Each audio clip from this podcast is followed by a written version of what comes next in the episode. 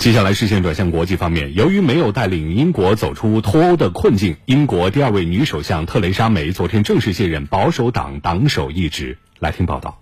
大约三年前，特蕾莎梅临危受命接下脱欧的重担，但三年后这份愿景未能实现。特蕾莎梅在同样的地方因脱欧问题含泪离开。今天将是特蕾莎梅最后一天以保守党领袖的身份出现在唐宁街十号。与此同时，他将成为看守首相，直至接班人产生。为了尽量缩短群龙无首的状态，保守党四号制定多项新规，抬高了竞选的门槛。根据新规定，党首参选人必须获得八名议员提名之后，才能进入投票环节。